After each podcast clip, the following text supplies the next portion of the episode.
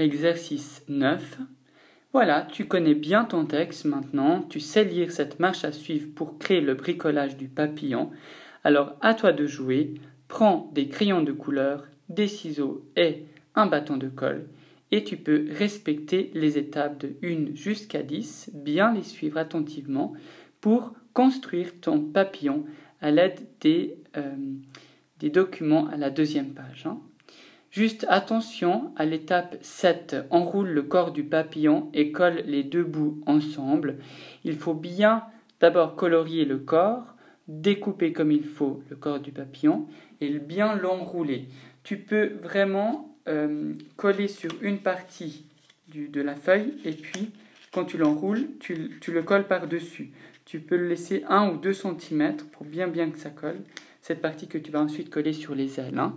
Par rapport au rendu final, eh bien, euh, dans l'image, tu auras un papillon qui va ressembler à cette image. Alors tu peux choisir les couleurs. Les ailes vont être différentes parce que ce ne sont pas les mêmes ailes que j'ai euh, utilisées pour le bricolage. Donc amuse-toi bien. Tu peux te faire aider d'un adulte si jamais euh, pour le découpage des formes qui sont assez petites, parfois difficiles à, à couper car elles sont rondes. Mais quand même, essaye de t'entraîner. Et puis voilà, bon bricolage. À tout bientôt.